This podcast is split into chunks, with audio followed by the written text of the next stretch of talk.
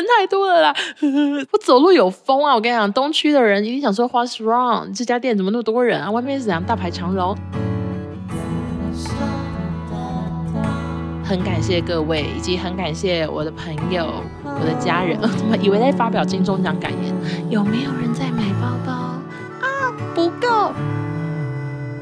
本节目由厨余大师 Pro 赞助播出。欢迎收听紫砂欧娜，大家好，我是欧娜。我回台中了，今天呢，我又再次的回到我的工作室录音，又是我一个人的独角戏。那因为最近都在台北工作，然后我上次的直播也在台北，没有记录下来，所以我相信很多只听 Podcast 的人，可能很期待我分享一些一日店长的心得，因为你们可能还没听到。好的，那这一集呢，虽然主题是鞠躬 JJ，但是我前面还是先跟大家讲一下一日店长发生了什么事情。首先呢，只要你有在收听我的节目，有在看我的线动，一定知道我对这个一日店长的活动是非常的紧张以及害怕。为什么呢？我就是怕没人来，因为啊，之前有办过那个二手拍，当时算是万人响应，一人到场，就是我们三个，我少宗阿布，我们三个人，我们都想说怎样，好歹也会有一百个人来吧，结果后来是来了。就是几十个，然后我个人是赔了大概三四五六千块，我忘记详细多少钱，反正就是倒赔钱，因为还要付场地费什么的。然后我衣服也卖很便宜，然后外家人太少也没卖完，然后停车费要六百块，总之我就是赔了很多钱。那这次呢？一日店长，我真的是很早很早就开始宣传，因为他是九月十几号的活动，我大概八月底就跟大家透露说，九月十几号请留时间，各位朋友请休假，请请假，就是我一直在到处宣传，你们就知道我压力有多大。首先，这是我第一个联名，所以我很怕就是没面子，想说，哎呦，找欧娜联名，要现场小猫两三只哦，你知道我就是很害怕这种场面。然后另外就是，唉。就是如果今天外面有贴着一个小看板，说今天有一日店长活动，然后里面就是呃只有几个人在逛的话，我也是觉得啊颇尴尬的，所以我就是一直很努力的宣传。那那天活动是一点开始，然后我大概化妆化到十一点多，我就带着一个超级紧张的心情，一个人搭着计程车到了一日店长的现场。那到的时候大概是快十二点了，我原本想说，如果真的。有人想要来看我的话，应该会应该会十二点，就是有人在外面排队吧。然后我到的时候，往外一看，nobody，完全没有人，就整家店非常多店员，他们在布置楼下的下午茶，他们在讨论事情，他们在准备抽奖箱之类的。但是外面有人吗？完全没有人。我真的当时想说，错嘞蛋，就是已经这么多人跟我说会来了，难不成是一场骗局吗？然后我又不能表现得我很在意，因为我怕我很在意，店家会觉得我很像疯子，或者是觉得我更糗，所以我就是一直表现着不在意。可是我的眼神就是一直往窗外瞟，一度是站到那个落地窗旁边，就是眼睛看着外面，想说有人吗？有没有人要来排队呀？没有人。然后反正我就是一直很害怕、很紧张。后来呢，终于门口开始有一两个人、三四个人，最后就是十个人之类的在开始排队。那时候大概就是十二点多吧。我想说，Holy God，终于有人。其实又有其他人跟我讲说，哦，那你有听过叉叉叉吗？他就讲一个网红的名字，但是因为我平常也没有看非常多网红，反正那位我是不认识。可是他的粉丝比我多很多，就十几万之类的。他说，诶，他也办过一日店长。诶，我说，然后呢？他说，哦，就是大概一百人报名，然后最后现场只来了十五个。我想说，哎呦。因为该不是我的预知梦吧，还是怎么？就我的预言吗？就等下会不会就是真的来了十五个呢？我就很害怕，那我也不知道作何反应，我就只好说。哦哦，好啦，我希望比较多一点。但我一边呐、也在那个脑袋里开始计算，想说，OK，妹妹好像会来，妹妹会带朋友，弟弟会来，弟弟会带女朋友，OPRA 会来，Pink 会来，什么之类，就是疯狂的在那边计算人数。他说还有谁会说来？哦，那个旭会来，什么之类，就是一直疯狂的在想说到底谁会来，谁会来。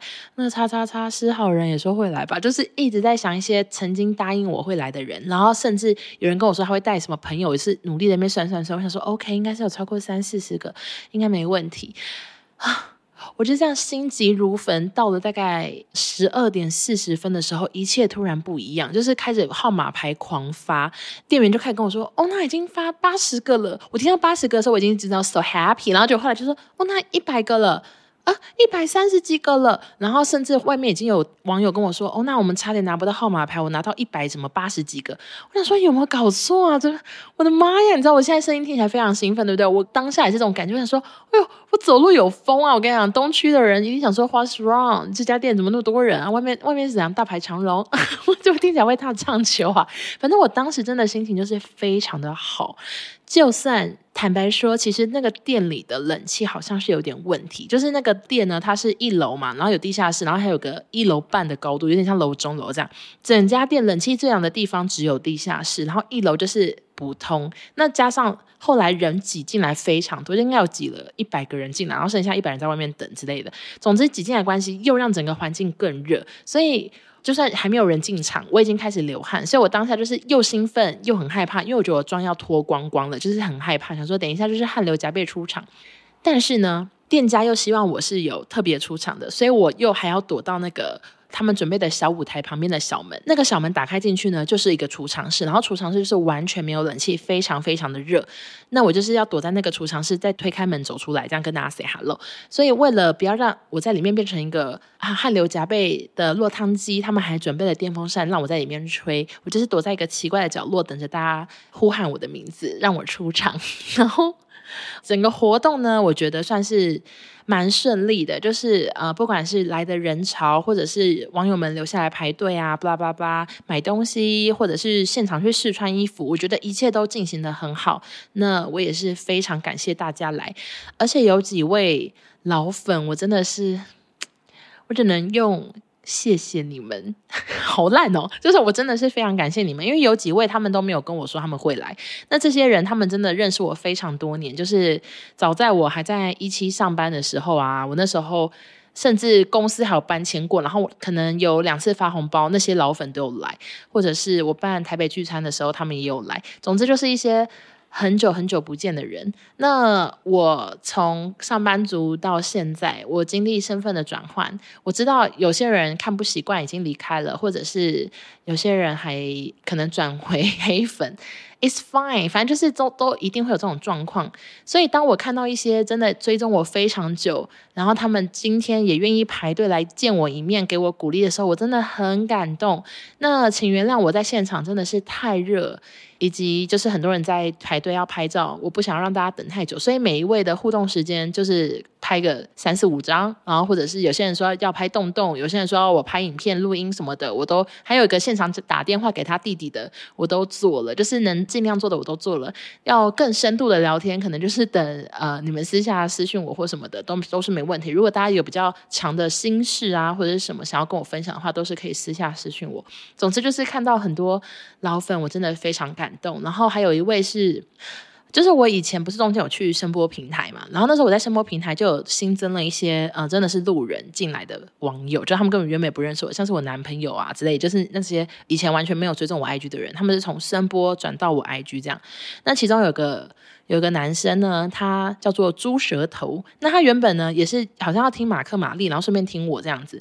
他也是有转到 IG。那从以前到现在，他就是只会在直播出现，然后基本上好像也没什么照片，我根本不知道他长怎样。但是他每次在直播出现，都会提醒我欧娜喝水，欧娜喝水，就是他会知道我现在就是讲的就是嘴巴非常的干呐、啊，口干舌燥，他就会提醒我要喝水。这、就是一个我非常有印象，但我完全不知道他长怎样的人。结果那天他有出现呢，我真的也是吓疯。但是我的下风又很难跟大家解释，因为可能后面在排队的人也不认识他，就可能不一定是每个都知道我直播的一些听众或什么的，可能只是单纯平常看 IG 的。所以我下风的情绪，我大叫，但是我看场外大家算是一片冷静，想说什么意思？我那在兴奋什么？其实是因为我看到一个我没有想到会出现的人，所以真的是很感谢各位，以及很感谢我的朋友、我的家人。呃，怎么以为在发表金钟奖感言？总之就是觉得。嗯、呃，一日店长。你们让我非常的风光，还加这个 ending，好像神经病。但是其实那天还有一些美中不足的事情，就是我的包包没有卖完。原本我们是抓说啊、当天才能购买苦瓜包，然后也定了一个数量，然后那个数量就是我觉得也没到非常多，对比苦瓜 T 或什么的，其实那个包包没有到非常多。但是现场因为是有规定说下午三点才能开始买，可是活动是从一点开始，所以一点拍完照的人可能就会先离开，就回。回家，懒得等，或者是现场很热，所以后来包包是没有卖完的。那其实我在拍照的过程中，我就是一直很紧张这件事情，我眼睛一直看着柜台，想说有没有人在买包包，有没有人在排队？那其实是有，可是那个数量，就算有人买了好多个，也都不够。然后我也是有一直用那个嘴型问店员说，卖几个了？卖几个了？他们就说五十。我想说啊，不够，不够，我们做的数量远超过五十。总之啊，我真的好紧张，也对店家老板非常的不好意思。想说哦，数量算是错估，算是错估，或者是该怎么说？不是每个人来都会买包包嘛，因为有些人可能已经有包包了，或者是有些人只是单纯的想见我一面。毕竟我们现场是来了非常多瘦子以及孩子，还有一些。陪老婆来的老公之类的，反正就是也可能不会穿我衣服的人。幸好啊，后来隔了一个礼拜，我们有在上架苦瓜包，然后几个小时内就把所有现货都买完了。那以后也不会再版，因为它就是否一日店长所做的一个周边，所以呃之后是不会再出现。那有买到的朋友就恭喜你们啦。那讲了这么多呢，其实只是想要在这个紫砂欧娜的 Podcast 正式这一集呢，跟大家说声，我真的非常非常感谢愿意。远道而来的朋友，因为有些人从高雄来，然后有个网友跟我说，他其实他是香港人，然后他原本男朋友就是台湾人，可是他是为了我的关系，他才把机票调到那一天，然后就是要来见我，或者是还有一位位他是隔天要出国，他也是拉着行李箱到现场。总之，我真的是非常感谢大家，然后嗯。好感动，然后我说会不会好像疯子？总之就是很感动，但是现场又不可能真的哭出来说，这人太多了啦，真就我又不可能这样，我就是就是喜悦藏在心里，紧张也是努力的藏着啊，我真的很容易紧张，你知道吧？哦，反正我就是一切都藏在最深处，但是我内心真的非常非常的感动。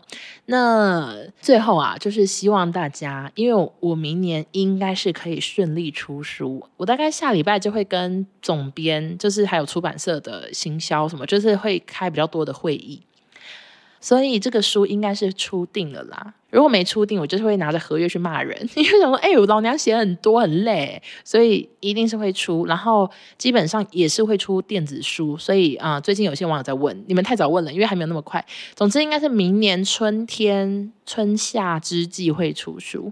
那到时候呢，应该也是会办签书会的。我什么都不要求。我麻烦大家签书会那天要来好不好？我我不确定签书会是会办台北一场，还是台北、台中、高雄都有，我不知道，就是可能要看出版社的决定。毕竟签书会那个现场是不是也要一些布置啊，也要人力什么的，所以我不知道到时候状况是怎样。总之应该是会有这个活动，所以我真的是麻烦大家，我们明年见啊！好像神经哦，然后这集 p o d c a 就到这边，我们本集十五分钟再见。这次呢，非常感谢厨余大师 Pro 旗舰版赞助紫砂欧娜。那其实这台机器我早在今年过年的时候就已经买了，所以算是一个自己本身就已经用了一阵子的东西，然后刚好厂商来找我。那为什么我当时会买呢？其实就是因为。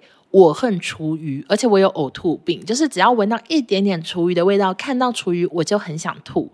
那过年期间，垃圾车不是都会休假嘛，会放很多天，厨余就要一直放在家里。我那时候大概在过年前，我想说不行不行，等一下过年又是一堆厨余，有时候要那边围炉啊、火锅，然后又有很多什么年夜饭要吃，我就想说家里一定会很脏乱、很臭。加上平日我们家晚上都在上班，所以我们平时是不能追垃圾车。我们家都是大概礼拜六的晚上才会丢垃圾，所以那些厨余就会一直放在家里，真的是臭到我常常经过桶子，桶子甚至没有打开，我就会有一种想吐的感觉。那几年前呢，我就已经知道厨余机的存在，当时坦白说，我就是被价钱却步，因为有一些厨余机可能是动辄要三万多块。我想说，我真的要为了这些喷花这么多钱吗？那今年初的时候，因为我真的太想要厨余机，我就有发了 QA，就有非常多网友都跟我推荐厨余大师 Pro。我比较过后也觉得，嗯，这台 CP 值不错，然后价格也算是相对比较亲民的，所以我就自己自费购买。那我使用后，其实当时就很想夜配，所以我使用完，我就立刻联系了他们的客服，问说：“请问一下，如果想要跟你们谈工商合作的话，要联系谁？”结果算是石沉大海，完全没有人回我。所以这次我终于收到这个邀约，我我喜出望外，非常的感动。从无消无息到现在，终于被我等到了。那跟大家讲一下厨余大师 Pro 的几个特点。首先，它容量非常的大，平常是可以到五公升左右的厨余。那你运转中呢，是可以暂停机器，再倒入新厨余，所以最多都是可以处理十公升，而且操作非常简单，就是按一键直接启动，处理时间最短只需要三个小时。更重要的是，当时我下单的时候，我妈就问我说：“浪不浪费电？”因为你知道，家庭主妇就是很害怕耗电。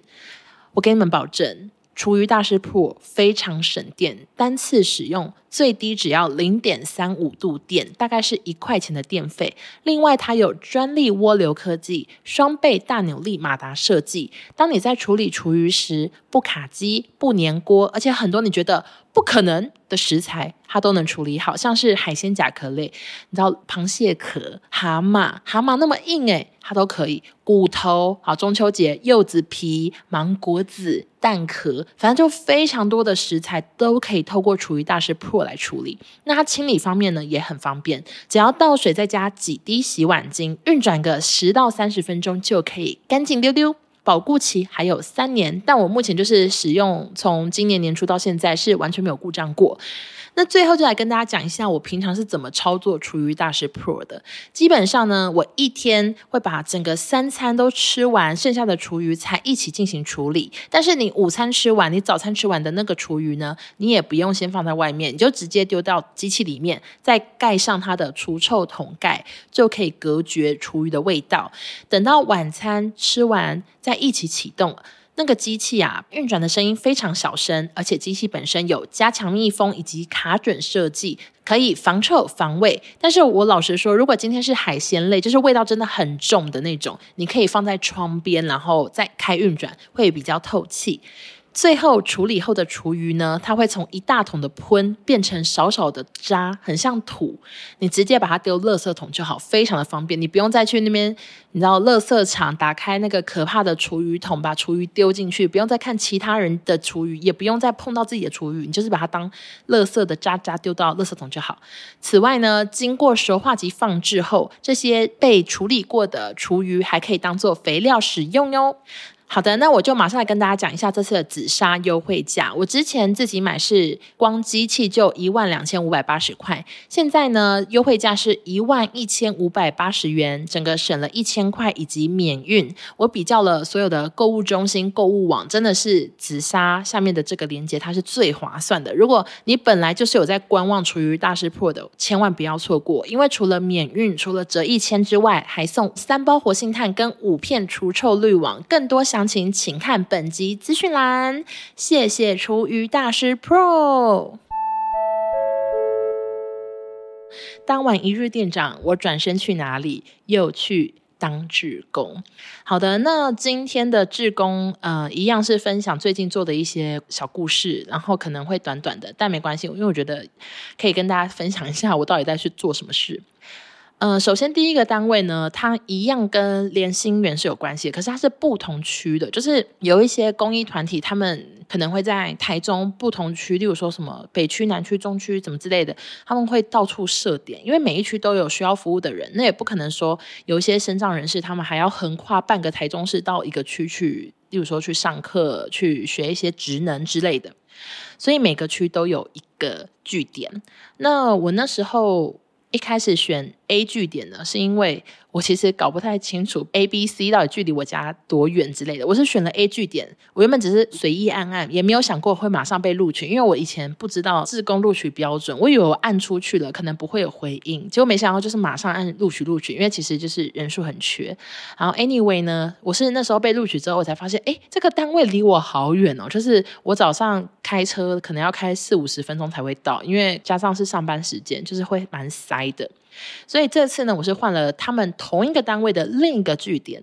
那这个据点呢，我当天呐、啊，我真的觉得自己非常的有用，天生我才必有用。那我来跟大家讲一下那一天在做什么事。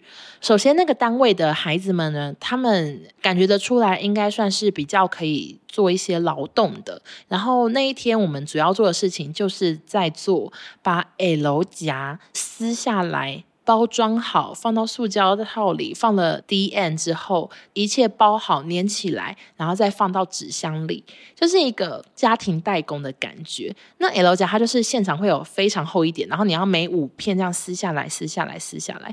那现场呢，为了让每个孩子都可以各司其职，可以有那种动手做的感觉，所以他们分工分得非常细，就是一个呢要负责把那。五个 L 夹一起撕，一起撕，就一个人一直在做这件事情。有三个呢要负责把五个 L 夹放到包装袋里，然后有两个呢要多塞一张 D N 在里面，就让大家知道哦，这个袋子里面装的是 L 夹。还有两个呢是负责把塑胶条撕下来粘起来，还有一个是负责装箱。那我一开始是帮助装箱的弟弟，我就是帮他一起折纸箱、封箱、粘纸箱之类的，就是在做这些事情。那后来呢，因为现场人手真的太少，就只有我跟一个社工姐姐，所以。我为了让他们可以做快一点，可以让他们每个人就是能感受到自己是很有用的，我就是有点变成像一个生产线，就是我会一下子帮忙分纸，一直狂撕狂撕，然后一下子帮忙包装，一下子帮忙多塞纸啊、检查什么的，就是要一直做这些动作，那就是可以让他们整个运行速度更快。因为这些弟弟妹妹呢，例如说前一位同学他已经做好这个步骤，但他没有把这个东西拿去给下一个人的话，他们全部人就会发呆，就会停在那里。然后我们今天就是大家干瞪所以我就是一直在做传递这件事情，我就是整个人就站起来，一直传，一直传，就是让整个生产线非常快。然后我们最后就是包了十几箱 L 夹，我不知道他们平常到底包几箱，但我真的觉得那天真的是天生我才必有用，就是展现了这个效率一级的感觉。那除了就是要帮助他们整个生产速度更快，进行速度更快，还有一个很重要的事情就是我要帮忙检查，因为其实他们。虽然有办法动手做这些东西，但是他们心思会比较不细腻，所以可能会 L 夹是装反的 D N 是装反的，或者是这个封胶贴起来是很歪斜的，所以我就要不断的做这些检查。那这个检查呢，也真的会抓到很多错误，像是。可能每五份就会有一份是错的，算是出错率蛮高的。所以我一边检查还要一边狂包，就是希望让他们可以做出来的东西是不会被业主打枪的。因为这些发包出去的家庭代工，这些 DIY 呢，其实都是某个厂商，他们可能想说好，想要帮助这些孩子们，让他们有事情做，所以特别发包给他们。但是如果他们今天这些孩子真的做得不太好的话，是很有可能以后不会被找到，不会被合作的。因为其中社工姐。姐就有跟一个妹妹说：“哎，你们要小心啊，你们要检查啊什么的。你们没有发现最近很少在做积木了吗？那根据我的打听以及我看那个墙壁上贴的东西呢，一些积木教学，我猜测他们之前是有在帮积木厂商做 DIY。那社工姐姐就在面说。”因为你们出错率太高，老板不找你们了。他们说先休息什么的，所以我觉得我在现场除了就是让他们可能生产的速度更快，赚到更多钱以外，我就是要不断的帮他们检查，让他们的良品率是很高的，才不会被一些厂商淘汰。毕竟我觉得。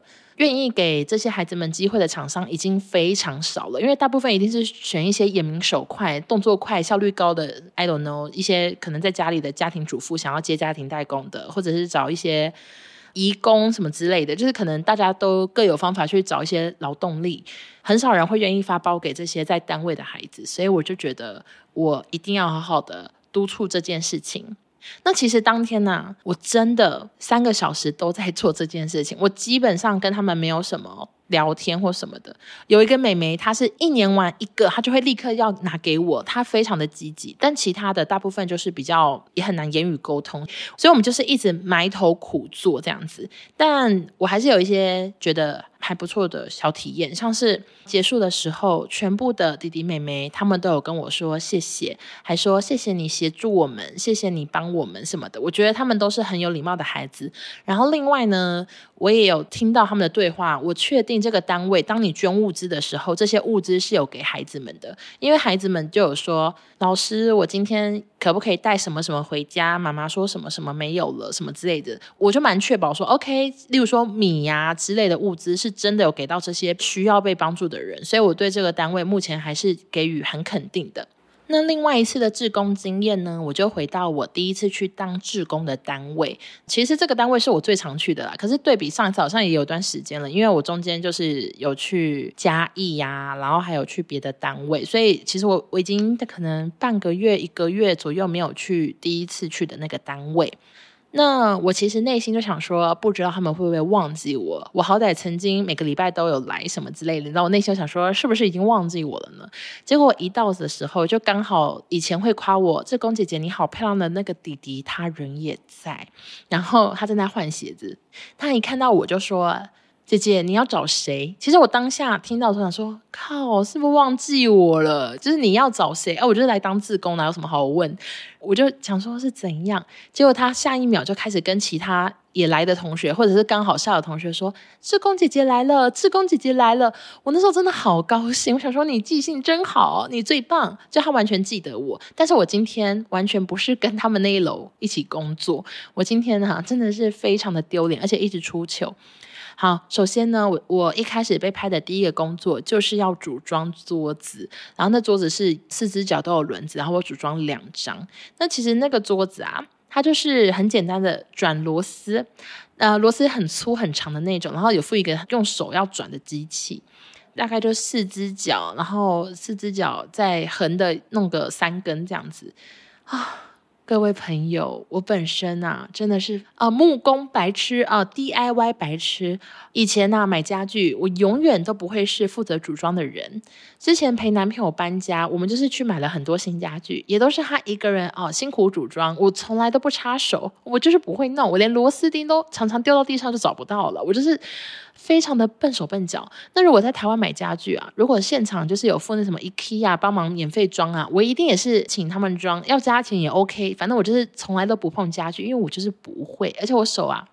我手不知道为什么天生就是长得细皮嫩肉啊，就是就是看起来就没做家事，非常的笨，手也很容易破皮受伤的，就是很抱歉。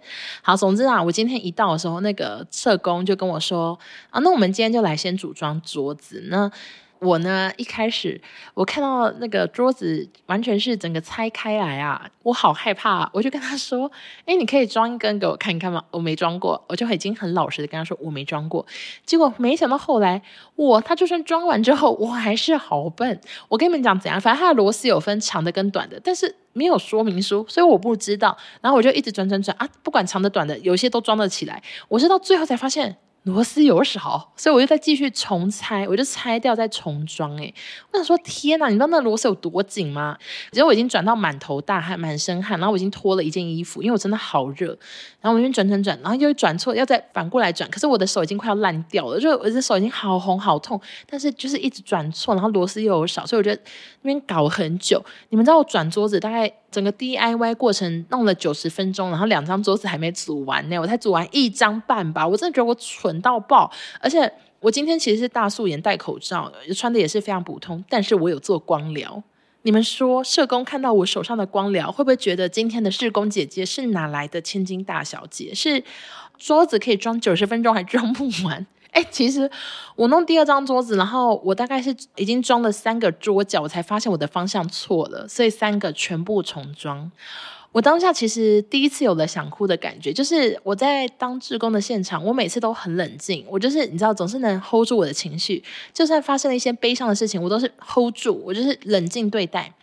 哦、呃，就今天就是那个发现三个桌角装错的时候，我第一次想说，我我还是先走好了，就是很想哭一场，然后就站起来说不好意思，我先回家，今天好痛苦，然后我就要立刻离场，因为我真的被自己的笨拙吓到。第二张桌子已经装好了，可是那个轮子还没装。我那时候真的想说，OK，我今天就是一路装到十二点，我就是三个小时全部装桌子好了，我也不用上去，也不用跟所有弟弟妹妹聊天讲话。我我今天就是 IKEA 的 DIY 小姐好了。我原本是保持着这样，结果可能是社工他们太意外，我本人装这么慢，没有经验啊，零经验，他们太意外了。所以后来有一位社工就跟我说：“哎，那个后面我装就好了，你可以去二楼帮那个孩子们上课吗？”我说：“太好了。”手指头也差不多要破掉了，谢谢你让我走，然后我就立刻去楼上。那因为我的情绪呢，就是啊、有点尴尬，有点紧张，所以我在换鞋子的时候也没看清楚，我就想说哦，这个室内拖它是插在一起的，想说 OK OK，然后就直接套在脚上就走上去了。那其实室内拖是有点小的，可是因为我脚真的很大，我也不怪任何人，所以我就这样走上去，我就是。脚有点不合的，这样啪啪啪啪啪走到二楼。我大概跟孩子们玩游戏玩了半小时之后，我才发现我穿了两只左脚，完全没有检查，就是因为真的是因为那个装桌子的时候实在是太尴尬了，只想逃离现场，所以 所以啊，我就穿了两个左脚上课，幸好没有人发现。那另外呢，我又想到一件很好笑的事情，就是。哎，我真的很怕你们听完这一集觉得我很笨哎。反正就是我那时候第一张桌子装完的时候，就是要帮四个桌角装轮子，然后那个轮子它也是上面有螺丝起子要转进去，这样我就这样转啊，我就想说超奇怪哦，为什么怎么转都转不进去啊？然后我一个轮子又这样子一直转，一直转，转圈圈，转圈圈，转了一分钟，它都没有下去哎。我想说怎么会这样啊？怪死了。然后后来我发现，原来呀。我转的是轮子本人呐，就是它应该是下面的螺丝钉，我要这样努力的转那个螺丝钉，而不是转轮子本人。我就一直转轮子本人，难怪啊，难怪它都没有下去，因为它就是轮子在转呢、我就这样转了一分钟，哎，我想说，Holy God，在幸好没有社工看到，如果有社工看到，他到底会怎么想我呢？他们会不会在群组讨论说，今天那个志工姐姐真是个大蠢猪啊？反正我就是穿着两只左脚上楼之后呢，就有。二楼的妹妹来跟我打招呼，我觉得二楼的妹妹好像也都记得我，诶，就是说是志工姐姐吗？什么之类的，你来了，然后就开始想要跟我聊天什么。我觉得他们好像都记得我，但是当他们问我说你是志工姐姐的时候，我其实是想回说我是笨猪啦，就是你知道，因为刚经历前面一连串，然后又看到自己脚上就是穿着两个左脚，我这我其实当时最想要回答的答案是我是笨猪，哈哈哈，整个自我放弃。那其中当然也有人完全忘记我是谁，就是有一个以前也是跟他互动的妹妹呢，她就问说：“你是谁？你是社工阿姨吗？”然后旁边的社工说：“叫她志工姐姐。”No No No，我可是不接受阿姨这个称号，而且其实我说弟弟妹妹，他们很多都是二十岁左右了。不可以叫我阿姨，他们就说哦，志工姐姐。然后结束的时候，他们也有说志工姐姐再见。那今天在上课的过程中，其实一样是很简单的一些肢体互动，像是。例如说，右手捏压力球十下，左手捏二十下，双手举高高，往上跳十下，就是一些很基本的肢体的协调的游戏。因为他们可能都不是很会运用自己的肢体。那其中，他们今天那个老师就安排一个非常简单的游戏，就是跳房子。大家知道跳房子是什么吧？就是在地上，例如说画线、啊，然后有时候单脚跳，有时候双脚跳，跳跳跳跳过去这样子。那他们的玩法当然是特别简单，他们就是摆了几个板子，那全部都是可以两只脚一起往前跳，往前跳。那看到两个垫子的时候，再变成脚要打开这样跳过去，然后再往前跳，往前跳，就是相对的简单，每个人都会做的事情。但他们来说是有一点难度的。那今天有一个美眉，她在跳的时候，她讲了一句话，我也是觉得很感动。因为真的太纯真了，他用一个非常纯真的语气说：“这样子好开心哦。”他就只是在跳房子，他在跳的过程中，他跟老师说：“这样子好开心哦。”我想说：“天哪，他太知足了。”就是因为我最近心情也不是很好，因为就是有一些工作很烦的事情在处理，然后嗯、也会觉得压力很大，很多事情要弄嘛。我今天起床的时候，因为早上七点半就要起床，因为那个单位太远。我其实是觉得好痛苦诶，我想说，Oh my god，工作好忙，还要去做这个，然后想说好困好困，因为昨天很晚睡啊，知道我自己的问题。反正我其实起床的时候，就像以前那种早上要去上早自习还是什么之类的，我起床的当下我好痛苦，我好想回家睡觉，我不想去，你知道吗？我都会有这种感觉，但这只是一个感觉，我还是会去。结果我今天在上课的时候，我听到他用一个超级开朗、超级纯真的语气跟我说：“这样子好开心哦。”我觉得好感动。然后我就想说，OK，我一定会再来，而且我一定要再努力的去探索更多的单位，去做不同类型的志工。因为我觉得在做这些事情的时候，我内心会得到一种。嗯，成就感也好，满足也好，就是一个很开心的感觉。而且我也很喜欢把我的这些很琐碎、无聊的小事情跟大家分享，因为真的好多人跟我说，他们开始去做志工，一个人做就会吸引很多人做。那你们当你们都做的时候，我觉得你们身边的朋友或者是你们的家人可能会被你们影响。我觉得这样很棒，是一个很棒的循环。所以。就期待下一次志工姐姐的故事喽！我先跟大家预告一下，我下次要去一个更偏僻的地方，然后我要去，好像是陪上读经班吧。那我个人呢，三字经啊，大概是背到某一个字就背不了后面，像是什么《弟子规》啊、《论语》什么的，我全部都忘记。就我要去读经班当志工姐姐。那如果有什么有趣的故事，我就之后再来跟大家分享。好的。最后也是再次的呼吁大家，如果你们有遇到觉得还不错的单位，或者是你本身就是社工、志工，希望我也一起加入的话，都欢迎私讯我。另外，如果你本身家里就是非常需要一台厨余大师 Pro 的话，也别忘了到本集点资讯栏有更多的介绍，也可以下单哦。那我们就下周见，拜拜。